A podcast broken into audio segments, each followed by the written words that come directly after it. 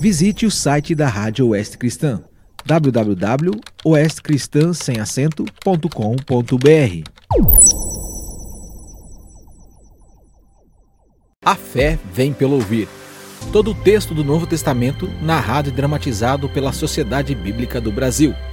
De segunda a sexta-feira nos seguintes horários: 13h30, 9h30, 15h30 e às 21 horas e 30 minutos, aqui na sua Rádio Oeste Cristã. O Evangelho segundo Marcos. Marcos 1. Princípio do Evangelho de Jesus Cristo, Filho de Deus. Conforme está escrito na profecia de Isaías: Eis aí envio diante da tua face o meu mensageiro, o qual preparará o teu caminho. Voz do que clama no deserto, preparai o caminho do Senhor, endireitai as suas veredas. Apareceu João Batista no deserto pregando o batismo de arrependimento para a remissão de pecados. Saíam a ter com ele toda a província da Judéia e todos os habitantes de Jerusalém, e confessando os seus pecados, eram batizados por ele no Rio Jordão. As vestes de João eram feitas de pelos de camelo, ele trazia um cinto de couro e se alimentava de gafanhotos e mel silvestre. E pregava, dizendo: Após mim, vem aquele que é mais poderoso do que eu, do qual não sou digno de, curvando-me, desatar-lhe as correias das sandálias. Eu vos tenho batizado com água. Ele, porém, vos batizará com o Espírito Santo. Naqueles dias veio Jesus de Nazaré da Galileia e por João foi batizado no Rio Jordão. Logo ao sair da água, viu os céus rasgarem-se e o Espírito descendo como pomba sobre ele. Então foi ouvida uma voz dos céus: Tu és o meu filho amado, em ti me comprazo. E logo o Espírito o impeliu para o deserto, onde permaneceu quarenta dias, sendo tentado por Satanás. Estava com as feras, mas os anjos o serviam. Depois de João ter sido preso, foi Jesus para a Galiléia pregando o evangelho de Deus, dizendo: O tempo está cumprido e o reino de Deus está próximo. Arrependei-vos e crede no evangelho. Caminhando junto ao mar da Galiléia, viu os irmãos Simão e André, que lançavam a rede ao mar porque eram pescadores. Disse-lhes Jesus: Vinde após mim, e eu vos farei pescadores de homens. Então eles deixaram imediatamente as redes e o seguiram. Pouco mais adiante, viu Tiago, filho de Zebedeu, e João, seu irmão, que estavam no barco consertando as redes. E logo os chamou. Deixando eles no barco, a seu pai Zebedeu com os empregados, seguiram após Jesus. Depois entraram em Cafarnaum, e logo no sábado foi ele ensinar na sinagoga. Maravilhavam-se da sua doutrina, porque os ensinava como quem tem autoridade e não como os escribas. Não tardou que aparecesse na sinagoga um homem possesso de espírito imundo, o qual bradou: Que temos nós contigo, Jesus Nazareno? Vieste para perder-nos? Bem sei quem és, o Santo de Deus. Mas Jesus o repreendeu, dizendo: Cala-te e sai desse homem.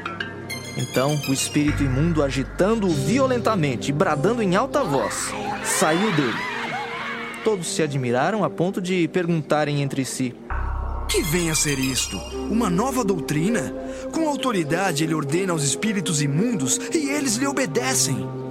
Então correu célere a fama de Jesus em todas as direções por toda a circunvizinhança da Galileia.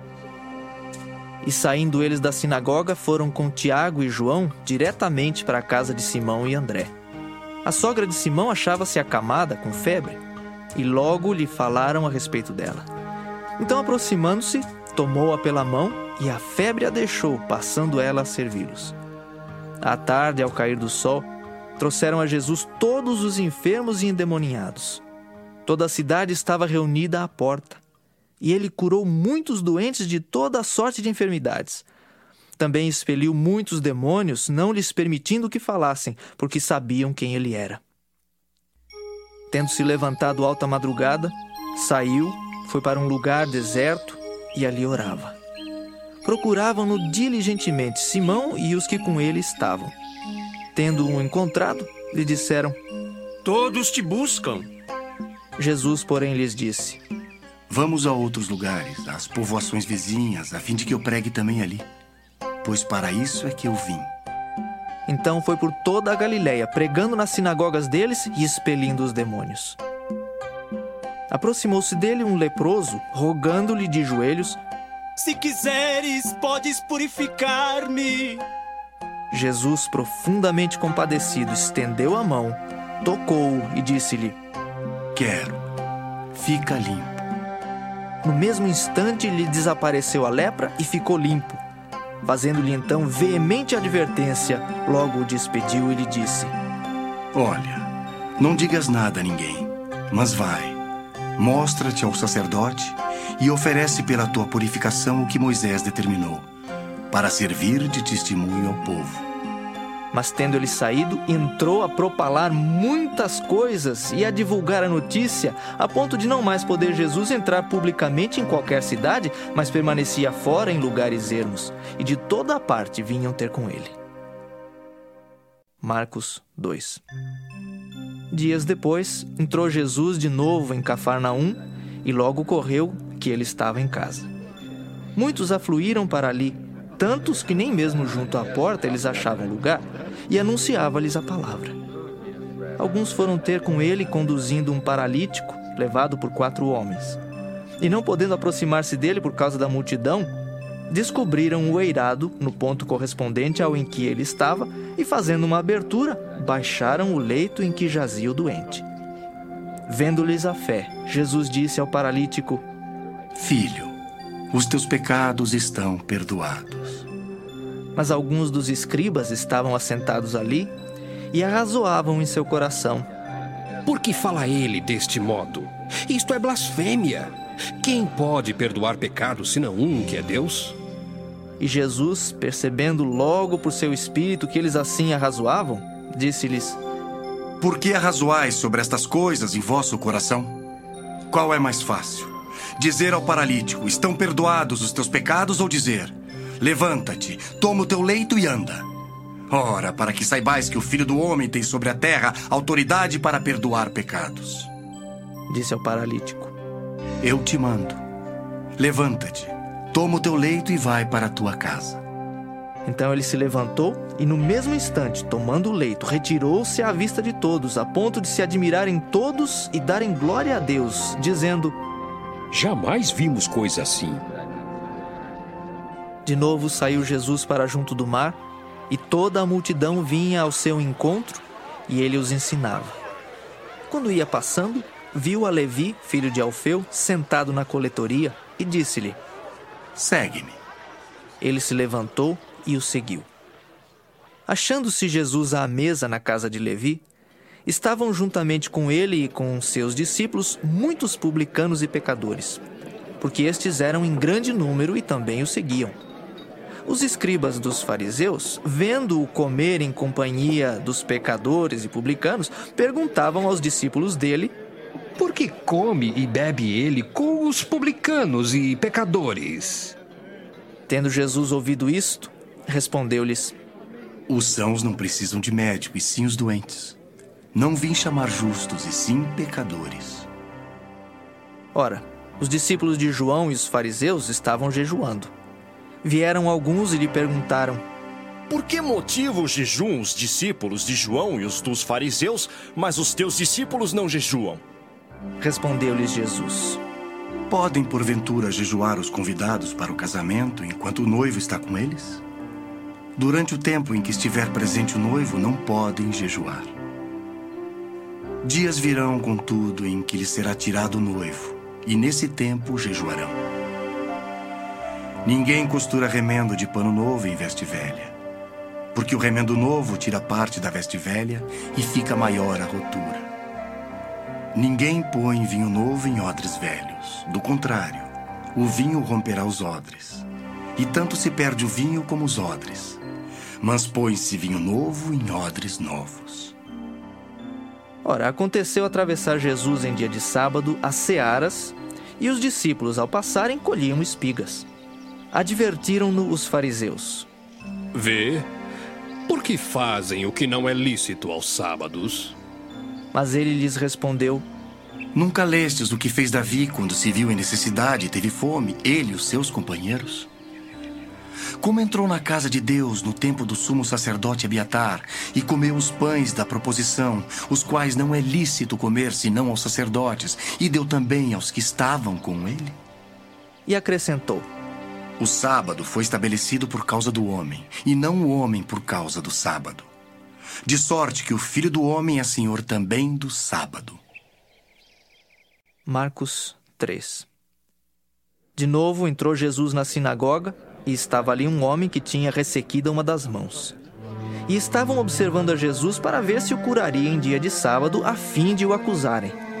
E disse Jesus ao homem da mão ressequida: Vem para o meio. Então lhes perguntou: É lícito nos sábados fazer o bem ou fazer o mal? Salvar a vida ou tirá-la?